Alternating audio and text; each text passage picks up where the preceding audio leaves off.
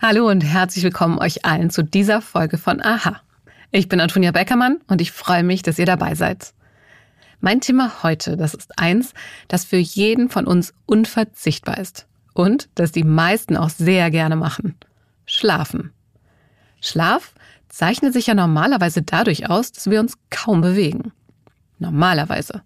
Denn es gibt Menschen, die bewegen sich im Schlaf. Und zwar so richtig. Sie stehen auf, sie tun Dinge und das alles, ohne dass sie es merken. Das ist für Außenstehende irgendwie unheimlich. Für Betroffene kann es auch gefährlich sein. Wie es zu Verhaltensstörungen im Schlaf kommt und was wir dagegen tun können, darum geht es in dieser Folge. Und in der Rubrik beantworte ich die Frage, warum Glühwürmchen leuchten.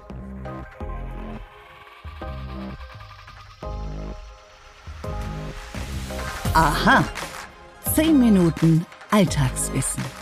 Ein Podcast von Welt. Wir haben hier bei Aha immer mal wieder über unterschiedliche Verhaltensstörungen gesprochen. Autismus zum Beispiel oder ADHS. In dieser Folge geht es jetzt um eine ganz eigene Art. Es geht um Verhaltensstörungen, die nur im Schlaf auftreten. Klar ist, jeder von uns schläft mal schlecht, wacht nachts auf, träumt wild, steht vielleicht auch auf und holt sich etwas zu trinken. Fürs schlecht Schlafen gibt es die unterschiedlichsten Gründe. Es kann Stress sein oder Kinder. Aber der wesentliche Punkt, das ist das Aufwachen. Normalerweise ist unser Gehirn richtig wach, wenn wir aufstehen. Aber es gibt Menschen, bei denen ist das nicht so. Die Verhaltensstörung, die jetzt wahrscheinlich den meisten von uns in den Kopf kommt, ist das Schlafwandeln. Aber es gibt noch mehr. Welche das sind und was genau im Gehirn passiert. Vor allem aber auch, wie man eine solche Verhaltensstörung behandeln kann. Das sind einige der Fragen, die mich interessiert haben. Und auf all diese Fragen hatte jetzt Dr. Pascal Grosse eine Antwort. Er ist Leiter der neurologischen Schlafmedizin an der Klinik für Neurologie der Universitätsmedizin Berlin Charité. Hallo, Herr Dr. Grosse.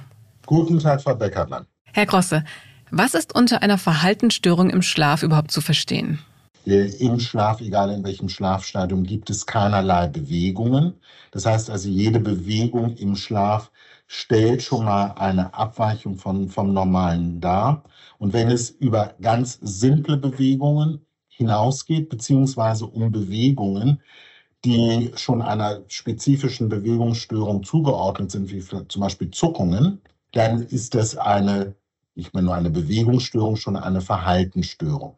Was kann man konkret darunter verstehen? Das sind komplexere Verhaltensweisen, bei denen Menschen beispielsweise aufstehen oder sich aufrichten, bei denen sie möglicherweise komplexe Handlungen vollziehen. Das kann sein, dass sie kochen, das kann sein, dass sie Möbel verrücken.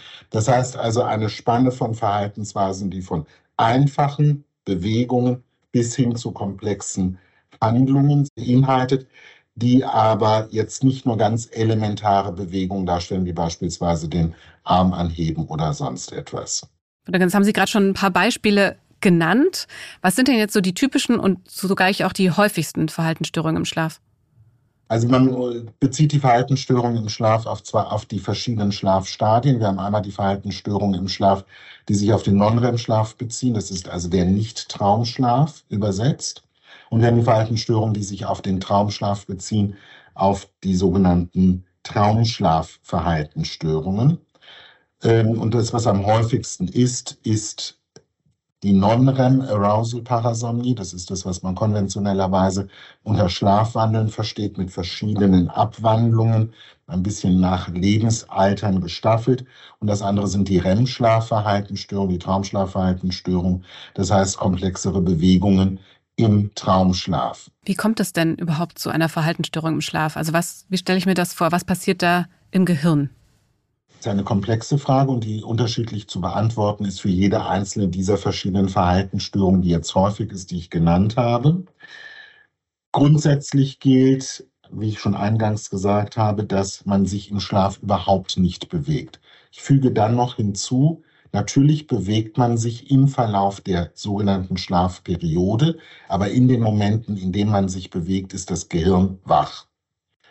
Das, was bei dem Schlafwandeln als einer Non-REM-Arousal-Parasomnie passiert, ist, dass es zu einem Erwachen kommt des Gehirns, wenn ich das so bildlich und plastisch so bezeichnen darf, aber das Gehirn nicht in einem Schwung vollständig wach wird sondern wir haben Teile des Gehirns, die für die Motorik zuständig sind, unter anderem, sodass also komplexere Bewegungen, Handlungen möglich sind, aber andere Anteile des Gehirns, die eine die ein Bewusstsein beinhalten, die beinhalten, dass man sehen kann, hören kann und so weiter. Das heißt, die Sinnesfunktion, all das ist nicht wach. Das nennt man eine Dissoziation, das heißt eine Diskrepanz zwischen Teilen des Gehirns, die wach sind und anderen, die noch schlafen und die Betroffenen selbst, das ist ganz wichtig, überhaupt keine Erinnerung haben an das, was sie da tun. Das ist jetzt die Non-REM-Arousal-Parasomnie.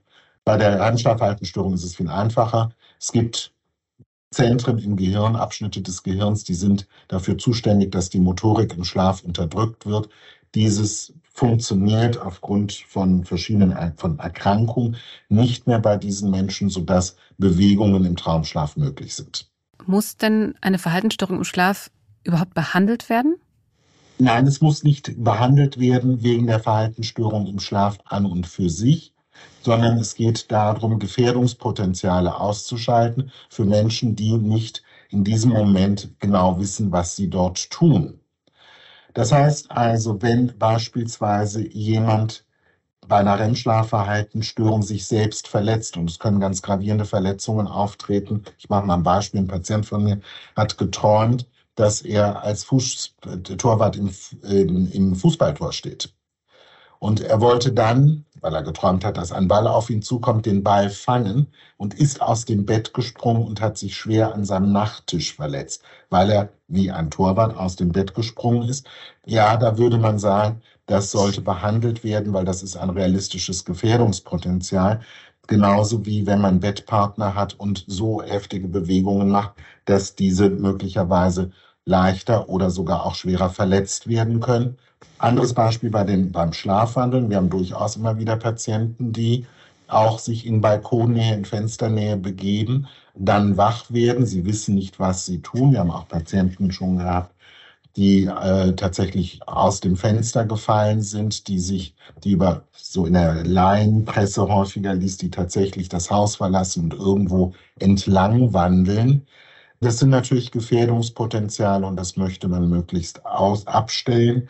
Deswegen kann man das auch sehr gut medikamentös behandeln. Ein zweiter Grund für die Behandlung ist, dass viele Menschen mit einer Non-REM-Arousal-Parasomnie untertags aufgrund des gestörten Tiefschlafs sehr müde sein können. Und für uns ist ein guter Indikator einer guten Behandlung, wenn die Tagesmüdigkeit und die erhöht, potenziell erhöhte Einschlafneigung abnimmt. Das sind alles Gründe, warum eine Behandlung notwendig sein kann. Das heißt, Selbst- und Fremdgefährdung, erhöhte Tagesmüdigkeit, ist ein weiterer Grund. Aber es muss jetzt nicht wegen der Verhaltensstörung an und für sich aus medizinischen Gründen zwingend behandelt werden. Aber beide Störungen lassen sich, die ich jetzt gerade genannt habe, lassen sich auch sehr gut medikamentös behandeln. Das heißt, die Behandlung der Wahl sind Medikamente oder gäbe es auch irgendeine andere Art und Weise, das zu behandeln? Nein, also das ist, das ist zumindest das, was einigermaßen gut validiert ist. Das ist eine medikamentöse Behandlung. Das erschließt sich daraus in Fehlfunktionen in bestimmten Abschnitten des Gehirns. Und das kann man üblicherweise nur mit Medikamenten behandeln. Dass es überhaupt diese Erkenntnis gibt, dass es Fehlfunktionen des Gehirns sind, hat sich ja auch erst im Laufe der 60er, 70er, 80er Jahre herauskristallisiert. Früher hatte man das Schlafwandeln eher psychoanalytisch bedeutet und hat auch entsprechend psychoanalytisch behandelt, aber in der Regel ohne größere Erfolge, weil es eine Fehlfunktion des Gehirns ist. Stimmt das wirklich? Mythos oder Wahrheit? Die Antwort auf die Frage, warum Glühwürmchen leuchten, ist eine Liebesgeschichte, wenn auch eine ziemlich traurige. Weltweit gibt es mehr als 2000 Arten von Glühwürmchen. In Deutschland sind allerdings nur drei Arten heimisch. Am Tag würdet ihr die Glühwürmchen bestimmt übersehen. Sie sind ungefähr 10 mm klein und braun. Aber wenn es dunkel wird, dann beginnt das leuchtende Spektakel. Denn dann machen sich die kleinen Leuchtkäfer auf Partnersuche. Männchen fliegen durch die Luft und blinken in der Hoffnung, ein Weibchen zu finden. Die Weibchen allerdings, die können mit ihren verkümmerten Flügeln nicht abheben. Sie setzen sich also zum Beispiel auf einen langen Grashalm, damit sie von vielen Männchen gesehen werden. Vom Leuchten der Weibchen angezogen, lassen sich die Männchen dann für die Paarung auf das Weibchen fallen. In dem Moment geht das Licht aus. Und leider hört nicht nur das Leuchten auf, sondern auch das Leben. Denn die Männchen sterben kurz nach der Paarung. Die Weibchen sterben, nachdem sie ihre Eier abgelegt haben. Diese leuchtende Liebesgeschichte ist also nur von kurzer Dauer. Das Leuchten selbst entsteht durch eine biochemische Reaktion in den Zellen am Hinterleib der Käfer. Und dabei wird Lichtenergie frei. Das wiederum fasziniert Forscher, denn Glühwürmchen schaffen es, 98 Prozent der freigesetzten Energie in Licht umzuwandeln. Das ist wirksamer als jede elektrische Glühlampe, denn die verliert beim Leuchten bis zu 95 Prozent der Energie als Wärme. Ihr könnt übrigens etwas dafür tun, dass sich die kleinen Leuchtkäfer in euren Garten setzen. Lasst das Gras wachsen. Räumt den Garten nicht auf, damit es genug Verstecke für die Larven gibt. Und lasst den Garten möglichst dunkel. Denn die kleinen Käfer meiden Licht und Lärm. Zwischen Mitte Juni und Anfang August könnt ihr dann hoffentlich die leuchtende Liebesgeschichte sehen.